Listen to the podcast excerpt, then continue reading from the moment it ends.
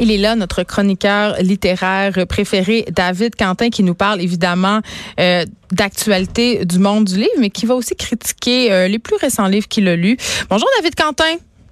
Bonjour Geneviève. il s'en passe-tu des affaires? Là, je disais, c'est quasiment rendu un, running gag. Je disais en début d'émission, je dis, est-ce que ça arrive une chronique littéraire? En tout cas, à date, tous les chroniques qu'on a fait ensemble, on a parlé de Kevin Lambert.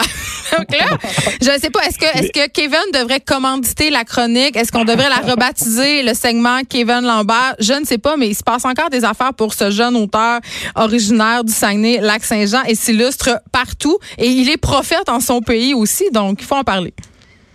Oui, absolument, parce que la semaine dernière, euh, peu de temps après la chronique, donc il recevait le prix euh, au Salon du livre du Saguenay pour son roman, donc Querelle de Robert Val. On apprenait hier qu'il était euh, donc de la deuxième sélection du Médicis, prix hyper prestigieux, donc ils sont rendus neuf dans la course finale. Euh, le prix va être attribué donc euh, le 8 novembre. Euh, il y aura aussi une autre sélection, là encore plus serrée, je pense, de, quatre finalistes qui va se faire fin octobre. oui, c'est comme une course haletante où on enlève des titres, donc ça crée une espèce de suspense. Mais tu sais, au final, même si je lui souhaite, là, mais même s'il ne remporte pas, il y, a, une visibilité absolument incroyable en France. Il n'y a pas une journée qui passe sans que je vois pas une critique passer sur les réseaux sociaux, que ce soit dans un journal ou une vidéo. Euh, il est partout, là. Donc, c'est inespéré, inattendu et je suis, je suis content parce que je trouve que ça ouvre la porte pour la littérature québécoise dans les saisons à venir. Je pense que ça va créer une espèce de d'engouement euh, pour beaucoup, beaucoup de monde. Mais j'espère aussi, euh, puis ça, c'est un sujet dont on parle peu, qui est un peu tabou dans le monde littéraire, mais je vais le dire quand même. J'espère que ça va se traduire en vente de livres parce que, évidemment, on sait euh, que beaucoup d'auteurs d'ici peine à vivre de leur écriture. Très peu y parviennent, mais quand même, quand on fait beaucoup de médias comme Kevin, qu'on remporte des prix, on pourrait être tenté de penser que ça va augmenter les chiffres de vente et au Québec et à l'étranger parce que euh, toi comme moi, David, on le sait, les gens sont attirés par le petit fameux bandeau rouge hein, qu'on peut retrouver autour des livres en librairie. Oui, puis je te confirme qu'en librairie, le, livre de Kevin, euh, il sort. Euh, ben, il s'est reparti là. C'est sûr que ça va rejoindre aussi tout un autre public mhm. euh, qui n'aurait pas acheté normalement le livre. Et là, à cause de, du succès en France, ben, s'intéresse tout à coup. Hein, c'est quoi ça? C'est qui ce gars-là? C'est quoi ça Oui, ça attire l'attention, c'est sûr là. Donc, c'est formidable. Je suis très content pour lui, puis on souhaite la meilleure des chances pour la suite. Donc, beaucoup de beaucoup de suspense d'ici là. Oui, puis il s'est aussi gagné à plus petit, à très plus petite échelle. il a gagné le prix du Salon du livre euh, du Saguenay euh, en fin de semaine dernière. Il est aussi finaliste pour le Grand Prix du livre de Montréal. Mais est-ce que tu peux nous dire un autre un petit mot sur les autres finalistes rapidement? Oui, euh, pour les, le prix Médicis, euh, j'aimerais te mentionner, je t'en avais déjà parlé, euh, c'est un livre qui n'est pas encore arrivé au Québec, qui s'appelle Le ghetto intérieur de Santiago H. Amigorena. Et ce livre-là, écoute, il est finaliste pour le prix Médicis pour le prix Goncourt, pour le prix Renaudot et, pour le prix Décembre. Euh, c'est un livre qui est paru euh, il y a quelques semaines en Europe chez POL Éditeur. Euh, les critiques sont dithyrambiques. Moi, j'ai très hâte de lire. C'est certain que je vais t'en parler d'ici le Salon du livre de Montréal. c'est sûr qu'il va, il va recevoir un prix. Je suis prêt à parier. Et ça me surprendrait pas qu'il rafle le Goncourt, en fait. Même si j'ai pas lu encore, là, les échos sont trop sont trop forts en France autour de ce livre-là. Il y a un buzz, comme on dit. Mm. Donc, on va surveiller ça de près. Euh, c'est sûr que pour, le, revenir au Médicis, il y a aussi des gros noms. Hein. Il ils sont restés dans la dans la course. Tu as euh, évidemment Amélie Nothomb. Jean-Paul Ça, c'est drôle qu'Amélie Nothomb soit là. Ça me fait beaucoup rire. Puis explique pourquoi ça me fait beaucoup rire, David Quentin. Ben, c'est parce que c'est une des, des, meilleurs vendeurs euh, présentement en France. Donc, elle est snobée de l'intelligentsia littéraire ça ça peut pas, tu sais, je veux dire, un livre peut pas, et ça fait beaucoup beaucoup jaser en France présentement, mais euh, moi je serais très étonné qu'elle remporte et même qu'elle se rende parmi les filles de la dernière sélection. On va s'en parler à la fin du mois, mais prends des notes parce que je veux qu'on en parle de tout ça. Puis euh, si elle emporte, ben, tu pourras rire de moi en ondes. Non, je pense pas qu'elle va remporter parce qu'ils s'abaisseront pas jusque-là. Je pense pas. Saisissez l'ironie ici. et, le livre un peu aussi qui, qui pourrait l'emporter aussi, le, euh, en fait, le Goncourt. Euh, mm. On parle beaucoup de Rouge impératrice, Leonara Miano, c'est Grasset, c'est un livre euh, qui parle de l'Afrique en devenir, tout ça du futur, une sorte de dystopie. Euh, ça aussi, un gros buzz autour de ces livres-là. C'est pas encore arrivé au Québec. Ça s'en vient euh, dans les prochaines semaines. Donc, ici, le Salon du livre de Montréal, qui se déroule à la mi-novembre, il y a encore beaucoup, beaucoup de sorties très attendues, des livres qu'on n'a pas encore reçus en librairie au Québec, mais qui s'en viennent et dont on va parler, c'est certain, au cours des prochaines semaines. Bon. Là, euh, est-ce que est-ce qu'on a fini avec les prix et les honneurs de Kevin Lambert? on, va essayer de pas en parler la semaine prochaine. Ben, je sais pas si ça va être possible parce qu'il va être en nomination peut-être pour le prix Nobel de littérature. On ne sait pas. On ne sait pas. OK, euh, enchaînons avec tes, euh, c'est ce que les gens aiment et adorent et attendent, tes critiques de livres parce qu'évidemment, c'est à ce moment-là qu'on décide qu'est-ce qu'on va aller chercher. Euh, il annonce de la pluie, le, froid s'en vient, c'est la saison de la lecture, des doudous qui est commencée. Moi, la première, j'ai plus grand-chose à lire, fait que j'attends avec avidité. Ta critique de Croc fendu de Tania Tagak? Est-ce que c'est comme ça qu'on le prononce? Exactement. Euh, Tania Tagak, euh, pour t'expliquer, c'est une, chanteuse. elle fait du chant de gorge inuit. elle est originaire de Cambridge Bay au Nunavut. c'est d'abord, elle, elle a remporté le prix Polaris en 2014 pour son album Annie C'est très particulier ce qu'elle fait parce que c'est pas du chant de gorge traditionnel, c'est mélangé avec la, c'est très euh, contemporain actuel, disons, et c'est, de l'improvisation sur scène. Moi, je l'ai déjà vu en spectacle et ça ressemble à absolument rien. Euh, c'est très particulier, très personnel comme démarche. Et là, L'an dernier, il a publié un premier livre donc, qui s'appelle Split Tooth et qui sort cet automne en mhm. traduction française chez Alto. Il s'appelle Profondu, finaliste au prix Giller, premier roman Amazon. C'est devenu comme une du jour au lendemain une, sorte de vedette littéraire du Canada anglais. Donc, euh, Alto a décidé de, de, de, eu la bonne idée de la signer et ça sort aujourd'hui en librairie Crofendu. Moi, j'en avais lu de, longs passages euh, lorsqu'il était paru en anglais et déjà, j'étais comme intrigué par ce livre-là. Donc, je t'explique un peu en gros c'est quoi, parce que c'est, euh, encore une fois, comme je les aime, euh, des objets bizarres, euh, difficiles à décrire. Donc, tu fais, tout, tu fais tellement d'efforts pour pas dire ovni littéraire, j'adore ça. Oui, je, fais très attention. Donc, c'est un livre qui. je vais t'avoir un jour, je vais t'avoir. je sais, je sais. Ça mélange. Donc, c'est un livre qui mélange des souvenirs, des rêves, des poèmes et des illustrations. Donc, c'est euh, hybride, euh, c'est des bribes de texte, des fois sur deux pages, trois pages. Puis juste pour donner une idée, parce qu'on a un petit peu de temps, je voulais te lire le début du texte. Ça va te donner un peu une idée de du ton un petit peu du livre. Puis ça, nous met un petit peu dans le coup. Donc, euh, je commence, ça, ça s'ouvre comme ça sur les premières phrases. Des fois, on se mettait à l'abri dans le placard quand les ivrognes rentraient du bar. Assis, cachés, les genoux collés, on espérait que personne ne nous trouverait. Chaque fois, c'était différent. Des fois, on n'entendait que des coups, des cris, des plaintes, des rires. Des fois, la veille venait nous rejoindre, la vieille venait nous rejoindre et nous enserrait dans son amour déchirant. Son amour si puissant, si lourd qu'elle ressemblait à un fardeau. À l'époque, je savais déjà que l'amour peut être une malédiction. Donc, tu sais, pendant tout le livre, tu as ce côté espèce de tension parce qu'on est dans les années 70. Elle, elle nous raconte en fait l'histoire d'une jeune fille en fait qui a 11 ans, qui vit sa puberté euh, au Nunavut et qui est à la fois dans la réalité très euh, très sombre euh, et en même temps le, rêve, le côté un peu féerique, mythologique de l'arctique. De, de l'évasion aussi peut-être un peu? Oui, oui, absolument. Tu sais, puis comment et, et c'est pas et elle s'est fait un peu taguer au début quand le livre est sorti. Tu as fait un livre jeunesse et elle, elle a dit sur Twitter, elle a dit écoutez, c'est tout sauf un livre jeunesse. C'est le contraire d'un livre jeunesse parce Mais pourquoi à chaque fois qu'il y a euh, des dessins dans un livre ou qu'on parle de des personnages qui sont adolescents ou enfants, on dit que c'est un livre jeunesse? Tout le temps? Tout le temps, effectivement. Tu as, été victime de ça toi aussi. Oui, La déesse des mouches à feu, c'est pas nécessairement un roman pour les adolescentes. Je dirais ça. Et c'est drôle parce que en lisant, c'est très différent de la, de la déesse euh, gros fendue, mais j'ai senti euh, chez, chez, ce personnage-là quelque chose de, de très fondeur, de, de, très, tu sais, comme un côté, euh, elle s'en laisse pas imposer, elle expérimente beaucoup, euh, elle est plus jeune, mais, c'est, je sais pas, il y, y, a quelque chose de fascinant. Puis aussi, elle va arriver avec un poème qui tout, tout se s'imbriquent bien les uns dans les autres. C'est pas comme une espèce de patchwork disparate d'objets éclatés. D'ailleurs, elle disait en entrevue qu'elle a travaillé pas, loin de 20 ans sur ce livre-là. Maintenant, elle a une quarantaine d'années. Puis, ça fait longtemps qu'elle qu'elle le porte, ce livre en elle. Puis, mais elle a pris le temps de le faire et on sent qu'il y a une maturité, qu'il y a un processus et ça fait partie de sa démarche artistique. Celle qui a dessiné tout, tout, là, c'est vraiment un objet.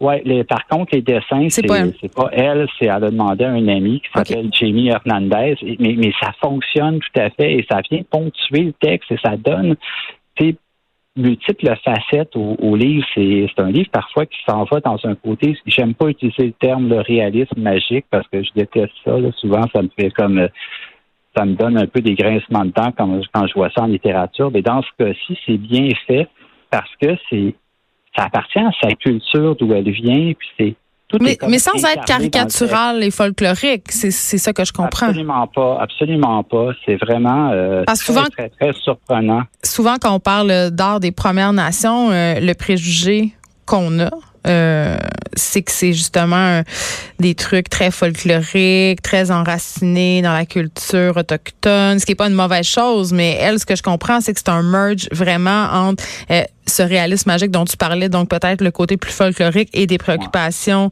euh, qui sont universelles. Absolument. Ça me fait penser un peu, tu sais, Patti Smith, le côté un peu la chanteuse littéraire. Tu sais, elle a quelque chose de ça, mais avec ses références, sa culture, sa spiritualité, puis elle tombe jamais non plus dans le c'est jamais tu sais comme malaisant ou quoi que ce soit, c'est juste un univers qui est c'est vraiment beau, c'est bien fait, c'est intelligent, puis c'est à découvrir. D'ailleurs, le livre, elle le dédie aux femmes et aux filles autochtones disparues, assassinées, mm. ainsi qu'aux survivants des pensionnats, parce qu'elle aussi, je pense qu'elle a été victime dans sa jeunesse de d'attouchement non désiré, tout ça, puis elle en parle un peu dans le livre, puis mais elle le fait avec beaucoup de délicatesse, puis vraiment euh, une, originalité aussi dans sa démarche, un peu comme dans son travail sur la musique, c'est en continuité avec ça et, et on, on sent que ça c'est un livre qui a été longtemps mûri, puis ça c'est une découverte, je, crois. Présentement, je te dirais aussi que Chouli Naomi Fontaine, qui a énormément de succès en librairie, j'espère que ça va amener les gens à être curieux et à découvrir au fendu Tanya Tagak, qui est un objet complètement différent de, l'univers de Naomi, mais c'est publié, c'est publié chez Alto, faut pas oublier euh, de le dire. Rendre à César ce qui est à César. OK, on se parle du sang des pierres maintenant. Euh, c'est publié au Cartanier. Oui, Lucille Ruc Ruc Bush, c'est un premier livre aussi. Euh, je, te sens venir, tu vas me dire encore, tu vas, m'agacer, tu vas me dire, écoute, David, tu choisis juste des premiers livres. Oui, mais je comprends pourquoi, parce qu'on s'en parle souvent. Dans les premiers livres, il y, a, une naïveté, mais pas dans le mauvais sens. C'est qu'il y, a une espèce d'abandon qu'on retrouve pas souvent euh, dans les livres d'après. Il y a une espèce de fulgurance. Euh, il se passe de quoi dans un premier livre? Qu'est-ce que tu veux qu'on fasse? C'est ça que c'est ça. Puis il y, a une, demande présentement. Tu sais, on parlait tantôt du Grand Prix du livre de Montréal. Puis il y a mhm. beaucoup de premiers livres qui sont finalistes. Et, et, et dans ce cas-ci, il y a aussi des mauvais premiers livres. Il ne faut pas se cacher. Mais dans ce cas-ci, on les nommera pas. Hein? Ouais, l'écriture est d'une justesse, d'une précision, d'une sobriété qui est très, très forte. Et, et, tantôt, je vais t'en lire un extrait, mais juste pour te mettre un peu dans, dans le, le thème de l'histoire. Donc, c'est l'histoire d'une femme qui s'appelle Jeanne et qui sort d'une relation amoureuse euh, assez difficile, assez pénible. C'est la mère de deux enfants. Et elle, elle nous raconte à travers le livre, et c'est là que ça, ça, devient comme plus... Euh, plus intime. Donc, elle, a des hémorragies utérines. Donc, elle va euh, chez les gynécologues et chez les médecins. Et c'est un livre sur, je dirais, sur l'épuisement moral et sur l'épuisement aussi sur la peur. Et c'est tabou, c'est tellement tabou dans notre société de parler de ça, de parler d'une mère qui est monoparentale et qui est comme plus capable qui est plus capable d'être mère et, elle le fait, elle trouve les mots et la justesse pour en parler. Puis moi, écoute, en lisant le livre, c'est un tout petit livre d'à peine 125 pages, tu sais, je m'arrêtais. OK, c'est très petit, là.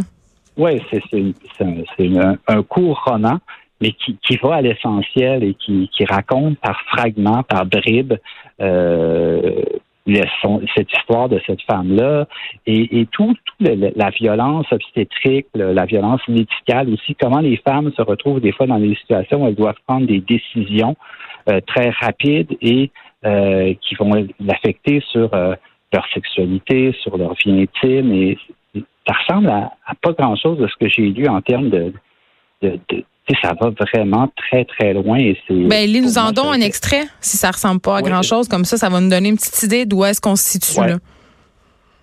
Donc, je commence, c'est à la page 37. L'angoisse ne passait pas. Je dormais mal, je manquais de sommeil, les attaques de panique s'accentuaient. Je me réveillais en pleine nuit brusquement, avec la sensation de chuter dans un trou sans fond. J'aurais voulu, j'aurais voulu m'enfuir sans savoir où aller. Ces nuits-là, je laissais mes enfants dormir dans mon lit. Leur corps de chaque côté du matelas formait des rambardes imaginaires qui ralentissaient ma chute. J'avais besoin de les sentir près de moi. Le bruit de leur respiration m'apaisait. Leur chaleur me donnait le courage qui me manquait pour traverser la nuit. Quelque chose m'échappait, le temps avait filé si vite depuis que j'avais quitté leur père, les procédures judiciaires, les convocations à la cour, les batailles pour la garde et la pension alimentaire, tout cela m'avait éloigné d'eux. J'avais des années de sommeil à rattraper. J'étais fatigué d'être leur mère. C'est quand même fort, là. Oui, et c'est quand même vrai. et, c'est simple et c'est direct. Mais ça marche très bien.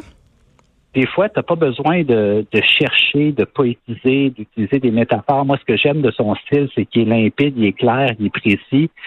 Et elle te fait ça sur, sur 125 pages. Et je me dis, c'est la, c'est la naissance d'une voix, d'une écriture que j'ai le goût de suivre dans les prochains livres. Et déjà, euh, euh, c'est ça, c'est on est loin du joual, des effets de style et tout ça. C'est tout. On est loin. T'es tanné du joual, euh, dans la mode du joual dans la littérature québécoise, David Quentin? Ben, certains le font très bien, puis d'autres, je, sens qu'ils l'utilisent un peu à leur ben, phénomène de mode et tout ça, puis c'est pas toujours réussi. Donc, Comme un gadget. Moi, j'aime quand, quand les gens ben, j'aime les écritures. Il y a des écritures qui, font très bien, mais dans ce cas-ci, j'aime la sobriété de cette langue-là, euh, sa précision aussi. Elle, touche vraiment. Puis des fois, comme je t'ai dit, tu lis cet extrait-là, puis tu t'arrêtes, tu ouais, OK. C'est même, je viens de te le lire, puis tu as vu, je t'ai vu à réfléchir, tu dis, ouais, il me semble que il y a quelque chose de juste là-dedans que et mais c'est qu'on n'a pas besoin de flafla pour dire les vraies choses, surtout en littérature. En tout cas, c'est ce que je trouve. Euh, je rappelle les deux titres des livres d'aujourd'hui Croc fendu euh, de Tania Tagak et Le sang des pierres de Lucille Ruc-Bouche, c'est comme ça qu'on Ruc-Bouche. Oui. c'est publié au Cartanier et chez Alto, respectivement. Et là, David, une première dans ta carrière de chroniqueur littéraire, tu as reçu un mail d'auditeur pendant qu'on se parlait. Euh, Jonathan Perron, euh, qui t'implore, s'il vous plaît, euh, de faire une chronique sur le genre fantastique et la fantasy. Et là, il y, a quand même une vogue euh, au Québec. Je pense qu'on est en train un peu de réhabiliter la littérature de genre. Est-ce que tu en vends plus en librairie? Ben, écoute, moi, j'en lis pas beaucoup, Geneviève. Mais tu, vas devoir faire tes devoirs parce que ça nous est demandé. Ben, je vais, je vais essayer de te trouver. Il faut que je trouve quelque chose qui m'accroche. Et souvent, je lis de la dystopie, euh, tu sais, mais je vais, essayer de trouver quelque chose. Mais tu vois, le nouveau livre de Larry Tremblay dont il était question, Le second mari, aurait pu faire on, on aurait pu le tirer puis l'inclure là-dedans. Ça aurait pu. On aurait pu. C'est une dystopie. Mais là, je pense que l'auditeur veut quelque chose avec plus de, un petit peu de, d'extraterrestre et tout. Puis de, mais on verra, là, tu sais. La demande, la demande est lancée dans l'univers. Je retiens. Merci beaucoup, David Quentin. On te retrouve euh, mardi prochain. Autre mail d'auditeur, on revient sur cette entrevue euh, à propos de l'abolition des commissions scolaires. Évidemment, euh, le ministre Roberge qui va faire un point de presse à 15h30. On va suivre ça pour vous. Mais il y a des gens, une personne nous écrit pour dire ma belle-sœur est prof et c'est seulement depuis cette année qu'elle a un poste, 13 ans après avoir passé à attendre à chaque année de savoir où elle va travailler et attendre parfois jusqu'en décembre avant d'être à 80 euh, ou 100% de sa tâche. Et c'est ça compter les situations difficiles pour les femmes qui ont des enfants et qui se retrouvent sans chômage durant l'été parce que leur congé de maternité était de septembre à juin. Euh, quand même, les conditions de travail chez les professeurs sont très, très difficiles. Euh, oui, on parlait de la question du salaire tantôt, mais évidemment, je pense que c'est un peu... Euh, c'est pas juste en ce qui a trait aux enseignants la situation difficile des femmes au travail. Souvent, ça s'adapte, on, s'adapte peu aux réalités des familles, donc c'est pas euh, pour euh, motiver les gens à se lancer dans l'enseignement. Et avant qu'on se quitte, il nous reste 30 secondes. Je voulais absolument en profiter pour vous parler de R. Kelly. Vous savez, ce célèbre gars de hip-hop qui est accusé de moult affaires dégueulasses. On parle de kidnapping, on parle d'abus sexuels sur des mineurs, d'exploitation d'êtres humains. Euh, il attend son procès et il veut être visité par ses petites amies. Son, avocat a demandé euh, qu'il puisse recevoir ses deux blondes parce qu'il y en a deux, puis là, on autorise seulement une des deux blondes à le visiter pour des visites euh, conjugales. Voilà, c'est ça qui se passe. Je voulais absolument vous en faire part. R. Kelly, il veut, il veut coucher avec deux madames. Voilà, c'est tout pour nous. On se retrouve demain de 1 à 3. Mario Dumont suit dans quelques instants. À demain.